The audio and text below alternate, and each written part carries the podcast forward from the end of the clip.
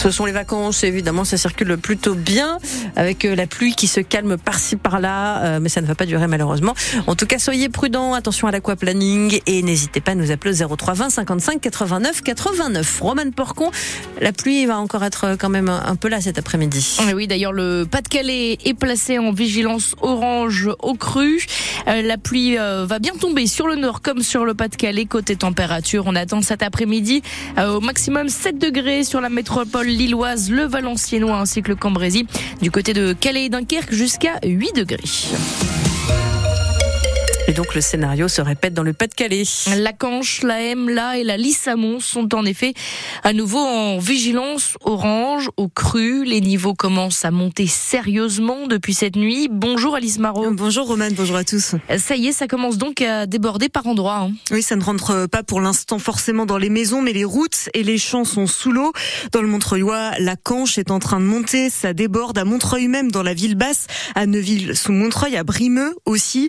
Soyez très très vigilant, on le disait, hein, sur les routes. Il y a des bâches d'eau par endroit sur la nationale 42, par exemple, sur la départementale 126, celle qui fait atteint Saint-Omer aussi. Elle est d'ailleurs euh, coupée. L'A est aussi sortie de son lit. Le centre du village de Bourte est inondé pour la cinquième fois et rebelote aussi dans l'eau de Marois, à Esquerde, à Arc, à Blandec, où le coron de l'Ermitage et les environs de l'usine de papier RDM sont à nouveau menacés. Globalement, pour l'A, l'AM, la Canche et la Lys, on devrait atteindre le pic de crue dans l'après-midi. Des pompes fonctionnent à plein régime autour de la caloterie et de Calais. Et vous retrouvez évidemment toutes ces informations sur notre site internet francebleu.fr.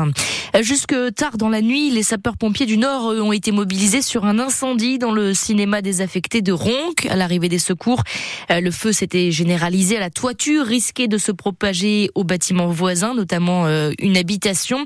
Les pompiers ont donc utilisé quatre lances à eau pour éteindre l'incendie qui n'a pas fait de victimes. Le tribunal administratif de Paris examine en ce moment même l'arrêt d'expulsion d'Hassan Iquissen. L'imam nordiste pourra-t-il revenir en France? Le prédicateur avait été accusé par Gérald Darmanin de tenir des propos antisémites, misogynes, proches des frères musulmans. Fichier S, Hassan avait fui la France vers la Belgique. Il avait été finalement expulsé vers le Maroc. Et aujourd'hui, donc, le tribunal administratif s'attaque au fond de cette affaire. Théo Méton-Régimbaud.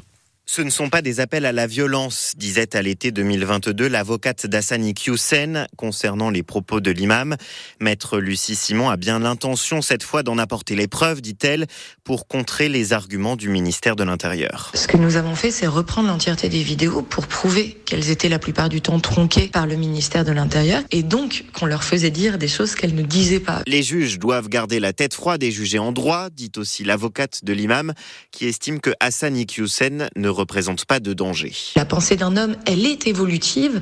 Monsieur Iqiyoussen ne représente pas une menace extrêmement grave pour la sécurité publique de la France. L'objectif pour l'avocate, c'est que le tribunal administratif de Paris annule l'arrêté d'expulsion pour que l'imam puisse revenir en France et avec des conditions si elle s'impose, selon maître Lucie Simon. Évidemment qu'il souhaite rentrer en France. Et si cela doit impliquer qu'il ne s'expose plus euh, sur les réseaux sociaux, eh bien il le fera. Sa place est auprès des siens et ce qu'il considère comme un exil ne peut plus durer. L'imam ne pourra pas suivre l'audience puisqu'il est au Maroc et que le tribunal a refusé, selon son avocate, qu'il s'exprime en visioconférence. Un nouveau CSE se tient aujourd'hui chez Prismian. Là, le fabricant de câbles veut fermer son usine à Calais. Les syndicats demandent une prime extra-légale de licenciement de 100 000 euros par salarié. La direction propose de son côté 10 000 euros.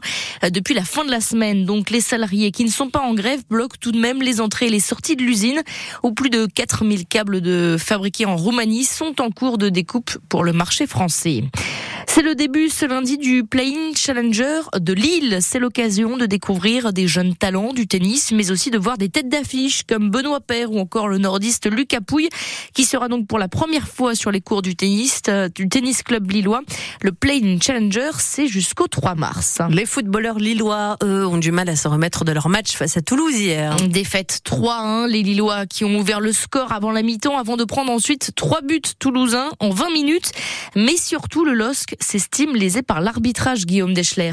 Les trois buts de Toulouse sont entachés d'une faute d'arbitrage, estiment les Lillois, même s'ils peuvent regretter une seconde période un peu ratée. En fait, j'arrive pas à analyser le match. Le gardien, Lucas Chevalier. C'est-à-dire que moi, je vais chercher mon ballon trois fois au fond des filets, avec trois interrogations à chaque fois, de me demander euh, c'était pas un bon mouvement de l'équipe adverse. Je pense pas qu'on a été bon, mais sincèrement, que ce soit le premier but, euh, le deuxième, je pense que le penalty est discutable. Je, je sais pas, j'ai pas revu les images. Troisième, on me dit qu'il y a hors-jeu. Enfin, je veux dire, ça fait beaucoup. On peut analyser tout ce qu'on veut en vidéo. Je veux dire, euh, si les règles sont appliquées, eh ben, il y a pas trop un ce soir. Encore plus en colère, l'entraîneur du LOSC, Paolo Fonseca, est venu en conférence de presse téléphone à la main pour montrer notamment la position de hors-jeu de Dalinga sur le troisième but. Incroyable.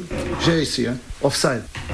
C'est difficile d'expliquer. Nous pouvons parler que le deuxième thème, on n'a pas joué bien, on n'a pas commencé avec le but et le penalty, et après c'est difficile. Ce sont trois décisions qui change de match. Le président Olivier Létang a préféré ne pas s'exprimer à notre micro de peur que les mots ne dépassent sa pensée.